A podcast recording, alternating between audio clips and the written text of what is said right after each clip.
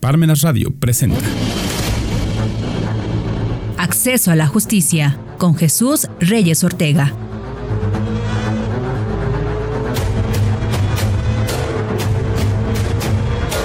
¿Qué tal? Muy buenas tardes. Sean bienvenidos a Parmenas Radio. Este es su programa Acceso a la Justicia. Recuerden que este espacio está dedicado principalmente a la ciudadanía con la intención principal de impactar en aquellas personas que desconocen sus derechos o que en algún momento les han sido violados o les han sido ignorados. En este espacio vamos a tratar diversos temas del ámbito jurídico y con un lenguaje ciudadano le vamos a hacer saber ante qué instancia se puede usted dirigir cuando estos derechos les han sido violados o les han sido ignorados.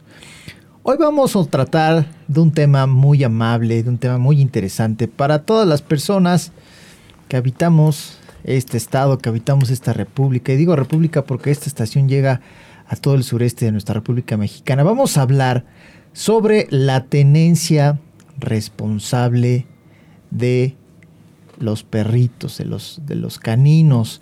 Y para eso nos acompaña un experto que ya tiene más de 33 años de experiencia en capacitar propietarios de perros su nombre es Sergio Amador Olivares. Él es un adiestrador canino certificado.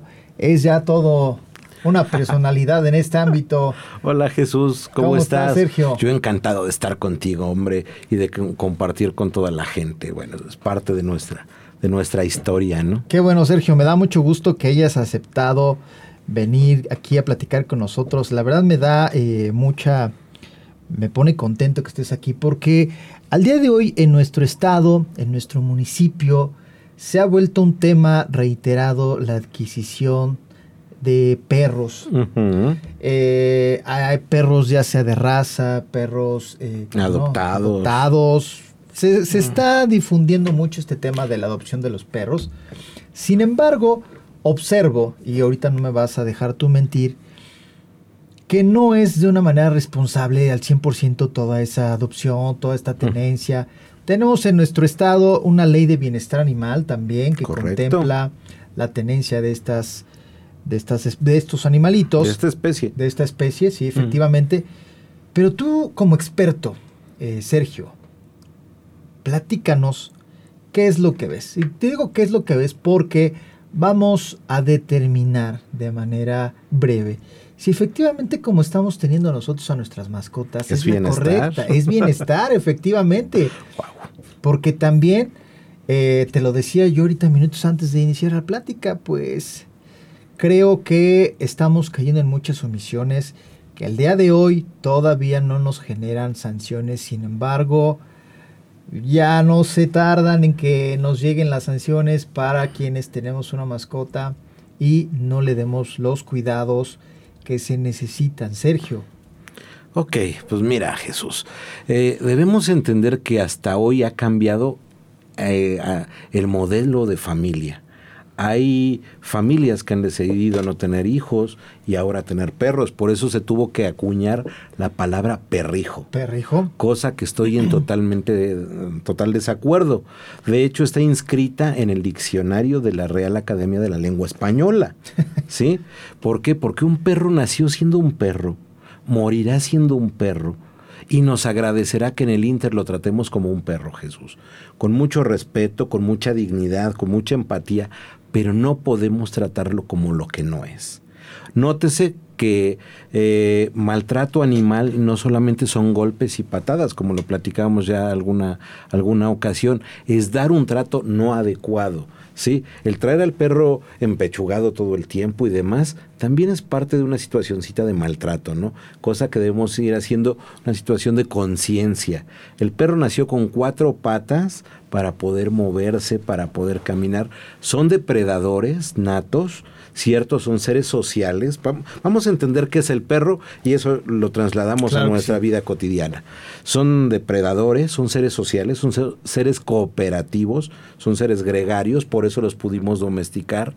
Pero también debemos entender algo muy claro, Jesús. Son seres que funcionan ante la ley del, del menor esfuerzo. ¿sí? Eh, el menor esfuerzo, el máximo beneficio, claro. Aunque en la estructura jerárquica y social de los perros siempre va a haber un líder, aún en nuestra vida, Jesús, hay un líder. Nuestro, nuestra autoridad máxima en el país, un presidente, nuestro gobernador, alguien que liderea un Estado, el líder de la Suprema Corte de Justicia, siempre va a haber alguien. En los perros sucede lo mismo, al ser seres gregarios. Cada quien va a ir jugando sus posiciones en cierto momento, pero lo que debe quedar clarísimo, Jesús, es quiénes somos los racionales en esta historia, en esta relación interespecies, es decir, entre miembros de especies totalmente diferentes. Asumo que somos los humanos. humanos. ¿Quiénes somos los inteligentes? Y no denostando la inteligencia del perro. El perro es un, un ser supremamente inteligente, pero no es racional. Ojo. Ojo, con ese pequeño detallito, muchas gentes en nuestro día a día, en nuestra práctica profesional, es que a mi perro solo, solo le faltaba hablar, hablar. o casi hablaba. Pues, ¿qué creen familia? Por ese casi no habló. Es que me pide de comer de lo que estoy comiendo. Por supuesto. A fin de cuentas entendamos que hasta la domesticación así se dio, ¿no? Cuando las tribus nómadas estaban migrando, eh, fueron descubriendo los perros que, que íbamos dejando una cantidad de tesoros increíbles eh, que eran desperdicios, huesitos, comida. No olvidar que los perros son cazadores, sí, pero también son excelentes carroñeros.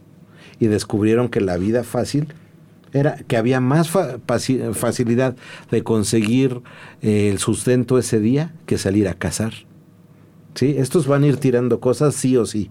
Entonces, se habla que la domesticación tiene de 13 a 30 mil años. Cada quien asumirá sus hipótesis y su, y su particular punto de vista.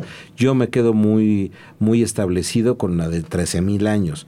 Jesús, van más de 13 mil años y no nos acabamos de entender. Si cuántas veces hablando el mismo idioma, Jesús, no nos entendemos. Mm. Entonces, pues vamos a empezar a entender a nuestro perro, ¿no? Habiendo una relación intraespecífica. Jesús, ¿hablamos el mismo idioma? Claro. Sí. Oiga, ¿y qué parte de no no he entendido? ¿Cuál explico? ¿La N o la O? ¿Cuál es la buena? Sí, claro, sí, sí. Entonces, desde ahí vayamos entendiendo qué es de las mejores opciones, adoptar o comprar. Pues eso será cosa de cada quien. Lo que nos debe de quedar claro es que no nos esgrimen las leyes de cumplirlas, aún por el desconocimiento. ¿Estás de acuerdo, abogado? Totalmente de acuerdo. Yo no sabía esto, pero a mí me preocupa mucho que en el, por lo menos en mi tema y en la práctica profesional, parece un salvoconducto, Jesús. Él no sabía, ya. No me dijeron. Ya, con eso ya. Oigan, yo no sabía que si atropello a alguien, híjole, ¿qué cree? Eh, pues para que lo vaya sabiendo, ¿no? No, muchas veces la gente se les comenta que existen ordenamientos, que existen protocolos, que existen un catálogo de reglas para un margen legal. Un margen legal y se enoja la gente, se molesta. Por supuesto. Sin embargo, como tú lo acabas de decir, Sergio, eso no lo esgrime de que tenga que cumplirlo. Que tengamos que cumplirlo. Exactamente. Me guste o no me guste, sea profesional, sea propietario responsable, nos toca, nos toca, nos toca. Y parte del cumplir esto, eh, Jesús, de hecho, desde por ahí de 1950 y tantos, existe algo que se llaman las cinco libertades de los animales. Muchas ocasiones, oiga, pues es que yo le doy de comer, tiene su lugarcito, botado en la azotea. Y algo que me preocupa mucho, que todos hablamos de bienestar animal todos somos expertos, pero pocos somos certificados. Entonces, ojo con lo que estamos diciendo y con lo que estamos pensando, ¿no?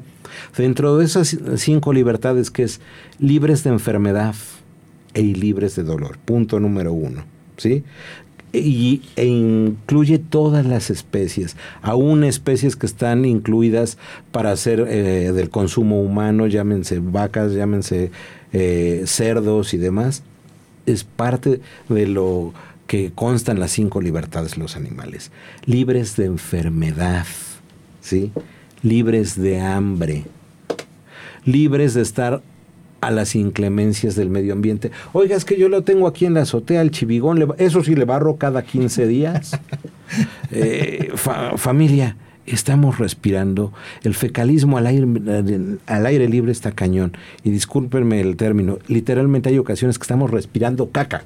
Sí. ¿Por qué? Porque al final de cuentas la deposición se seca, con el paso de los días, se deshace, se pulveriza y empieza a volar. Sí, es un tema también eh, que también no podemos perder de vista el hecho que un gusto privado no, se, no debe por qué volverse de salud pública. Porque las campañas de esterilización de las estancias caninas y demás, ok, los ayuntamientos han, han trabajado en esto, pero no podemos dejarle la chamba a, los de afuera. Hay un dicho muy cierto, hágase señor su, su, su voluntad en las vacas de mi compadre. No, pues está re bonito. Se me hace un poquito injusto, ¿no? Por no decir con, con, la ley del embudo, lo más ancho para acá y lo más flaco para allá. No va para allá. Entonces, sí que vayamos con una coherencia entre lo que decimos, lo que hacemos y lo que permitimos. Yo creo que a fin de cuentas el hecho de que tengamos un perro en casa no está para nada mal, al revés, nos van a ayudar en mil cosas Jesús, puede ayudarnos a bajar nuestros niveles de estrés, nos puede servir mucho en la convivencia con, con los hijos, con la familia, eh, sin lugar a dudas el perro viene a ser también un lubricante social. Hola Jesús, es más, hoy por hoy, ¿por qué estamos en esta conversación? ¿Qué nos, qué nos llevó esto? Los perros. ¿Cuál es el motivo? Los perros. Sí. Sí, efectivamente. Entonces, eh, para bien o para mal, porque habrá, oigan, a mí no me gusta y es muy respetable, no le gusta, no lo tenga, Señor pero también el que todos seamos conscientes de, de, este tema, ¿no? También platicábamos hace poco en, el, en, la situación de lo que estaban cabildeando, el hecho de la prohibición de los uh, criaderos. Eh, también debemos ser muy conscientes y muy moderados.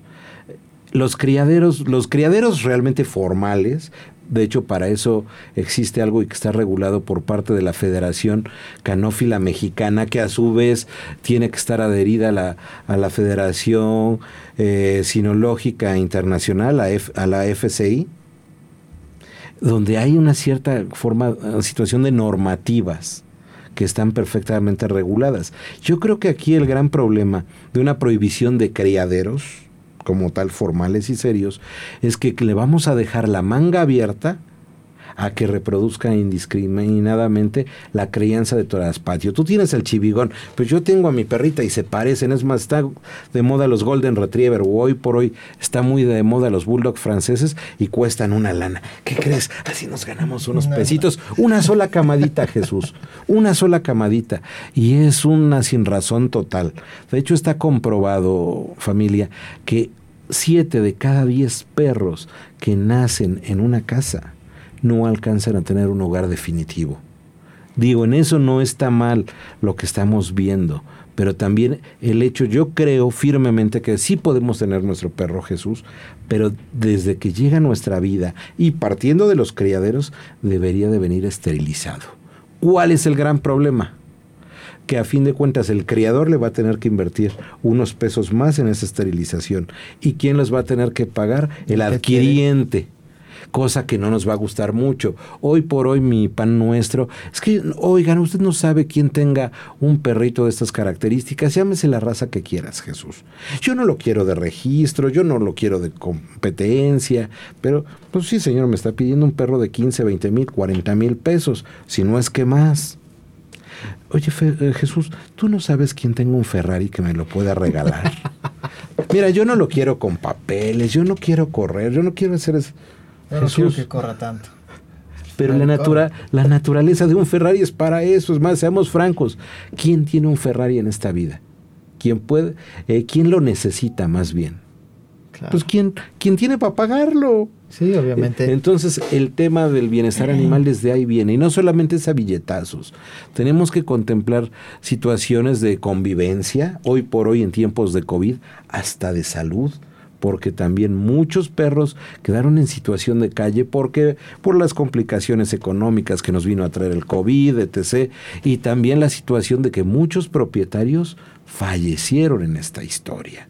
Entonces hay que ir caminando paso a paso y no solamente en lo que yo creo que es bienestar, sino en lo que es realmente una legalidad, ¿no? Es curioso, mucha gente nos habla de, maltrato animal con un perro en la azotea, con condiciones como las que platicábamos, de, de oiga, pues yo le tengo noticias, lo que usted está haciendo no es maltrato, se llama crueldad. ¿cierto? porque inclusive eh, hablábamos de la ley de bienestar animal, Sergio, el no proporcionarle un espacio adecuado, el Pero no es en lo último que piensas, alimento, no proporcionarle agua, es un maltrato totalmente Ya estamos directo. ahí, el no proporcionarle tiempo. Mira, hay cinco cosas que siempre lo comento en nuestras entrevistas, en estas charlas que nosotros damos. Hay cinco cositas que debemos contemplar, Jesús. Si no tengo el tiempo, si no tengo el espacio, si no tengo el dinero, eso guárdamelo, anótamelo. El dinero es un tema importantísimo. Si no tengo las ganas o la salud, si en alguna de estas cinco aparece un no, les pido un favorzote, no tengan un perro como dices, oye, es que me regalaron un gran danés y vivo en un cuarto piso y tengo una azotehuela, ¿puedo tenerlo? Sí puedes tenerlo, pero vas a necesitar mucho trabajo para el perro, mucha convivencia, mucha socialización, pero si tu plan macabro es tenerlo en la azotehuela de, una, de uno por uno, No. no cabe. Alguna ocasión nos tocó ir a, da- a dictar una serie de, de charlas a, a La Habana, eh, en Cuba.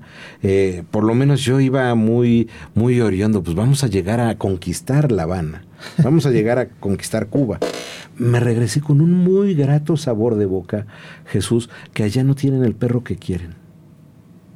Tienen el perro que pueden y vimos una cantidad elevadísima de chihuahuas y demás. Y me preguntarás, oye, ¿por qué se da este fenómeno? ¿Por qué se dio así? Porque ya no existe el alimento procesado para perro. ¿Sale? Y entonces el perro va a comer de mi ración. Es decir, no puedo tener un gran danés, no puedo tener un San Bernardo, porque si no el que se va a quedar sin comer soy yo y probablemente mi familia con tal de darle de comer al perro. Lamentablemente en este exceso de libertades que tenemos en México, pues podemos tener el perro que se te pegue la gana. Jesús, me ha tocado gente que nos hace consulta. eh, había un, caso que me, que me impactó muy fuerte, que es un- son perros muy grandes, muy bonitos, el alabay. De hecho, es una raza exótica. Aquí en México casi no los hay. Eh, provienen de Kazajistán, las montañas altas de Turquía, etc. Donde estos perros son denominados mata, matalobos cazaosos. De hecho, y es donde hay mu- mucha eh, injerencia de, de Al Qaeda y demás. Imagínense la zona tan complicada de donde provienen estos perros. Una chica eh, nos contacta con un cachorro divino, pues como eh, tenía que ser aquí en Puebla, nos hizo saber más o menos el costo aproximado de su perro, que era un equivalente más o menos a 250 mil pesos. La pregunta es cómo carambas acabaste yéndote a traer ese perro. Y lo que ella me decía es que algo nos debe de quedar muy claro. Este perro tan divino, este osito tan, tan bonito, en el momento que le diga yo que desaparezca alguien, que lo desaparezca. Imagínense las aspiraciones que estamos teniendo en torno al perro, que él no sabe ni de qué chispitas le estamos hablando, qué estamos esperando de él. Entonces es mucha conciencia, ¿no? El entender que son seres vivientes con necesidades propias que como propietarios o como tutores o como le querramos hacer llamar, sepamos de ellas para poderlas entender y lo más importante, Jesús, poderlas atender. Repito, el yo no sabía, en la mí nadie me había dicho, creo que ya es un salvoconducto que no va para ningún lado. Hoy lo estamos viviendo en nuestro estado de Puebla con el tema de la verificación vehicular, que estamos todavía en el proceso de concientización, de invitación, para que dentro de dos meses empiecen las acciones. Ay, yo no sabía. ¿Qué cree? No se preocupe. Aquí está su sanción. A partir de ahorita le garantizo algo. Ya vas a ver. ¿Cierto? Mi buen Sergio, otra de las cosas importantes que también nos menciona la, la ley de bienestar animal y que tú también eres experto en esto, son los cuidados, su salud del perro, la atención veterinaria. Lo que decíamos hace un segundo, no le estamos haciendo un favor, ¿eh? Y también el tema de que haya campañas de vacunación permanente antirrábica, ¿por qué se hace tanto? Porque es la que puede ser más cercana a- hacia el humano, que puede haber una zoonosis, es decir, una transmisión del animal hacia el, hacia el humano. Entonces, y existen mucho más enfermedades que la rabia, Jesús. El hecho de, de que haya una vacunación completa, que haya un, una desparasitación, que haya una atención veterinaria no es un favor. y seamos francos, la realidad es algo que nos toca solventar a nosotros. El tema que decíamos del dinero, es que yo no tengo dinero, pues señor, el tener un perro representa un gasto. Es más, lo hemos platicado muchas veces, más o menos, sin gastos extraordinarios, Jesús, un perro más o menos al año nos representa un consumo aprox, dependiendo de la raza y demás, de 10 mil pesos. Habrá gente que con esos 10 mil pesos se pueda tomar unas muy buenas vacaciones, muy dignas. pero el, chiste es estar convencido, estar seguro de decir, para esto va. Y nunca vamos a estar preparados para una cirugía mayor y demás, y que también va relacionado directamente y va, y va a impactar en nuestra cartera. Sergio. Dime. Se da también eh, comúnmente que la gente pasea sus perros. No, mucho. Sin cadenas. Uy. sin correa. Sin correas. Sin plaquitas. Está normado, Jesús, normado? que el traer, el deambular en, eh, en vía pública está prohibido para los perros libres. Deben ir con un responsable, con un tutor, con collar, con correa, con algo que los sujete a nosotros para evitar tanto posibilidades de un accidente para el perro como para el humano, como para todos los que circulamos en alrededor. Eso está prohibido. Y hay razas, eh, como las consideradas potencialmente peligrosas, eh, de esto. que tienen que deambular con bozal. Caso concreto, Pitbull, Sakita, Rottweiler, Doberman, un montón de razas. Eh, no. no. recuerdo el boxer, estoy casi seguro que no.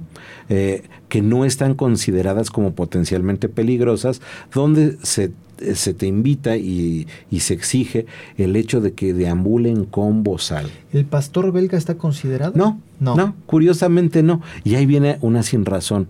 Eh, eh, como existe el endiablado o como lo podemos, satanizado Pitbull, satanizado Rottweiler, existe San Pastor Alemán, San Boxer. Y no podemos olvidar que de santos no tienen nada. A fin de cuentas son seres vivientes con una filogenia propia ¿qué es esto? Su, propia genética que ahí viene y que va a enfrentar versus medio ambiente, ¿no? Los, eh, cuando fue la Segunda Guerra Mundial también permeó en los perros, también querían su raza aria. No podemos olvidar que el pastor alemán fue creado como un perro de fronteras por el barón von Stefanitz, eh, que de santo no tiene nada, es un perro. Puede haber muy buenos perros, ¿sí? Pero no solamente de buenas intenciones. Hay una selección genética para ver qué perro voy a llevar a mi casa. Cosa que cuando los traemos a casa y te traes al chivigón, ay, es que está negrito, es que era el más tontito, era el más chiquito, y no necesariamente llevaste el perro más adecuado que requerías para para tu convivencia. Y también yo creo que hay que tomar en cuenta el propio temperamento del, animal. Son individuos, como comentamos hace un rato, cada uno tiene voluntad propia, eh, algo que también se nos va mucho y está de la mano y, le pega durísimo al pastor alemán, que hoy por hoy está de la, de, de la mano, oye, es que me trajeron un, un perro, por ejemplo, aquí en México, de la policía checa, perros de trabajo. Y al rato me habla el propietario, es que el perro me muerde, me tiene mordidas señores, son razas que, como lo dicen, es un perro policía de, eh, de trabajo. ¿Qué carambas haces con el perro de trabajo? Que cuando lo más lejos que aspiras llegar con ese perro de trabajo, la, lastimosamente, es a la tienda. Jesús, los perros también sufren de aburrimiento, de ansiedad, y de depresión y como lo dije ellos, también funcionan ante la ley del mínimo esfuerzo. Si el perro se da cuenta que puede eh, coordinar la relación por subsistencia natural de la especie, pues listo, dame chance, un par de mordidas y con eso te educo, adelante. No podemos olvidar que el perro tiene 42 dientes aptos para su función, 20 uñas y no es, no es racional. Es un ser muy inteligente que tiene N cantidad de canales de comunicación más desarrollados que nosotros. ¿Están de acuerdo, Jesús, que todos hemos oído hablar de esas leyendas urbanas, que el perro pierde el olfato, que esto, estos desconocen? Es que desconoció a mi primo. ¿Cuál desconoció a tu primo si ni siquiera lo conocía? Acaba de llegar de, Alemania. No, no lo desconoció, te tengo noticias, no lo conocía. Hace poco dábamos una consulta muy curiosa cosa, Jesús, muy parecida a la de la chica esta, que su concepto de tener perro, pues no era billetazos, ¿no? Si no formas un vínculo, si no formas una relación con el perro, estás en problemas. Puede ser algo muy satisfactorio, sí, pero puede ser un gran dolor de cabeza también no, no, no perdamos de vista eso, porque vemos el lado romántico. Por lo regular llegamos a contemplarlos casi hasta como situaciones de ornato. Ay, mira qué bonito, todos tenemos un cuadrito, ahí cuélgalo. O la foto en el Face o en el perfil de WhatsApp. Y no existe un perro feo. No. No, no, existe. Y es que es eso precisamente, Sergio que se está viendo como algo muy romántico, sin embargo... Hay, hay márgenes legales, sí, como la paternidad, la maternidad. Ay, qué bonito tener un bebé, pero hay muchas cosas que te obliga la ley. Pero bueno, Jesús, ¿qué podemos decir? Si a la fecha hay abandono de infantes, hay abandono de ancianos, con el tema de los perros, ¿qué podemos esperar? Salvo hacer una mayor conciencia. Y lo que decíamos, eh, en esa consulta era una persona con un fila brasileiro. Esta raza fue creada para cazar esclavos en los plantíos cañeros de Brasil. Y la cacería de esclavos en ese tiempo de la esclavitud, eh, propiamente dicho, eh, ¿cuál era la idea? No era recuperar al perro, no era recuperar al esclavo, era que lo despedazara. ¿Sí? Para que fuera un castigo ejemplar para los demás y nadie se quisiera escapar. De hecho, muchos de esos plantíos, hasta las plantas tuvieron que ver. Estaban eh, las, los perímetros marcados con plantas espinosas, con cactos y demás, de que la vas a pasar muy mal, no, está canijo de escaparte. Y aparte, literalmente los aperreaban y el propietario nos preguntaba y nos comentaba que él cuando venía el compadre a casa ya con unos alcoholes de por medio y demás, que quería salir a, convivir con su perro. De que, oiga señor, no es la función adecuada de ese perro. Eh, de hecho, el perro no está funcionando perfectamente normal está actuando como lo que es, como un fila brasileiro. Eh, pensemos en esos plantíos, no, no vamos a ir allá atrás a las perreras para que mi compadre, te enseño a mi casa esclavos, pues porque puede que al compadre se lo desaparezca, ¿no? También desde eso entender dentro del bienestar animal el que nos informemos que dentro de las cerca de 800 razas que existen, 300 razas inscritas ante la Federación Canófila Internacional, la FCI, eh, y las demás vienen en reconocimiento. Eh, cada una tiene su función zootécnica. ¿Qué es esto? El qué y el para qué. Como esta raza que estamos diciendo, fila brasileiro, para cazar esclavos. Hoy legalmente no hay esclavitudes, se supone, quiero pensarlo. ¿sí?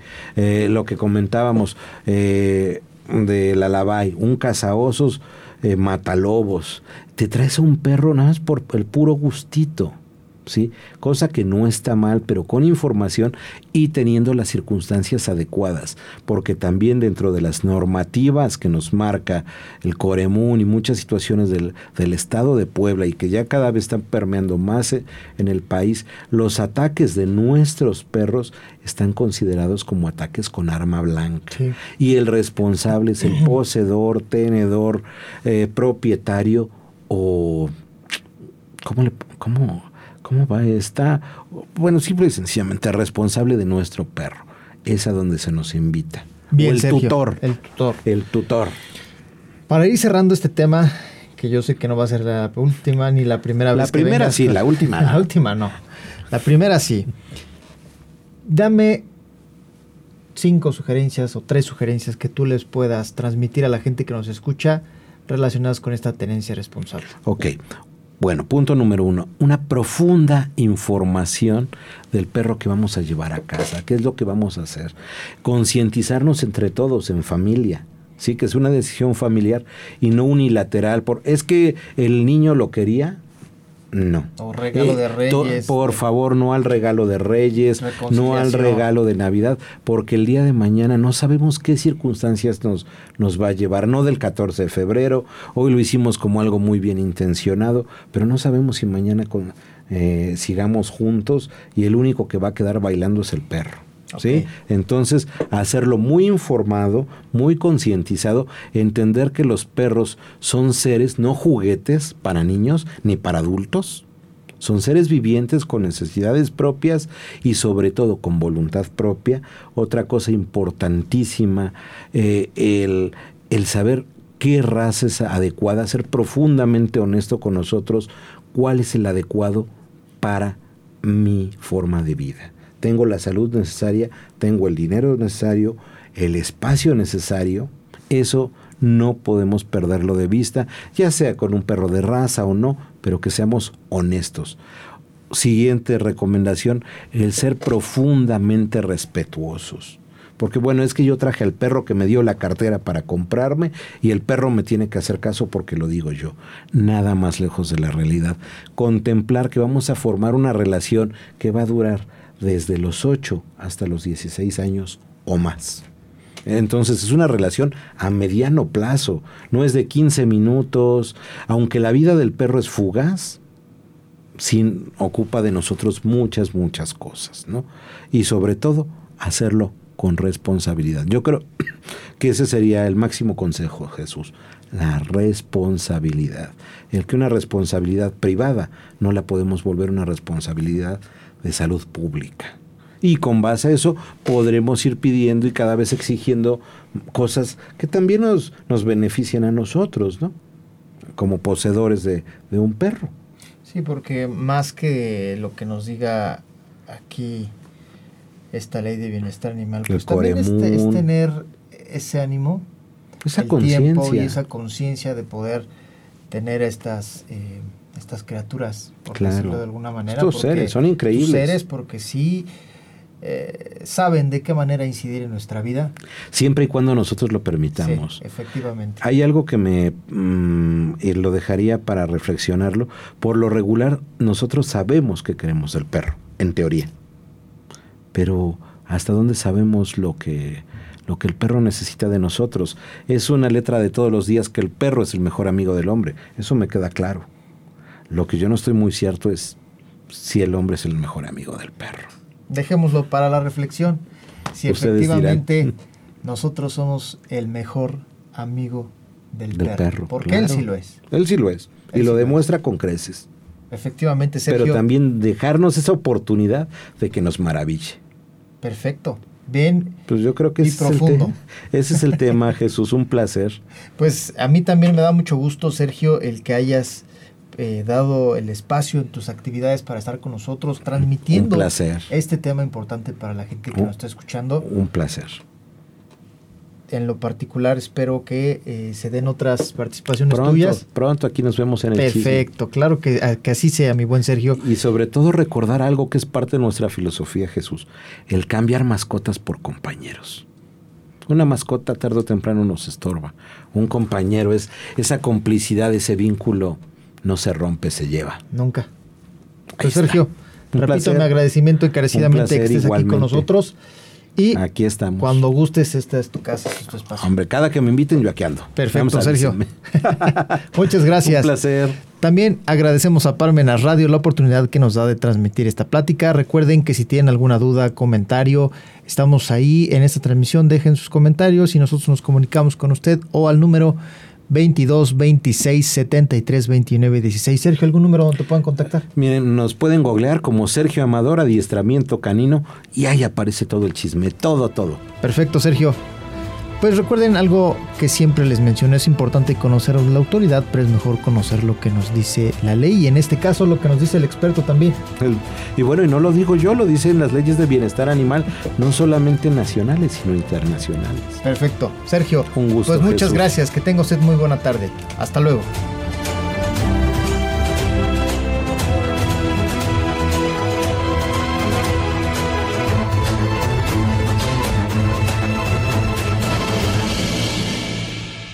Radio presentó Acceso a la Justicia con Jesús Reyes Ortega.